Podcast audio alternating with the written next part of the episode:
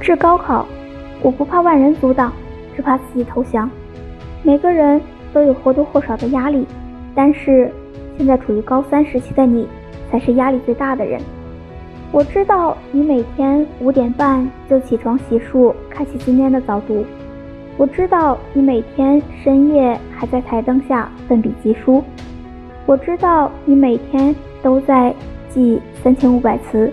我也知道在高考的战场上你不想输，可是总有那么一瞬间，你想放弃，你想卸下父母的期望，你想逃离同伴之间的比较。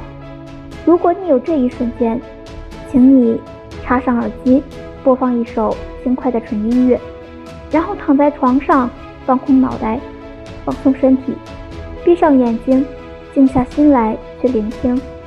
你会感受到无比的轻松。当你再睁开眼睛时，你会发现，这个明亮的世界更需要你去探索。记得，无论你起得早，总有人比你起得更早；无论你多努力，总有人比你更努力。放弃两字十五笔，坚持两字十六笔。放弃和坚持就是一笔之差。差之毫厘，失之千里。一切源于你自己。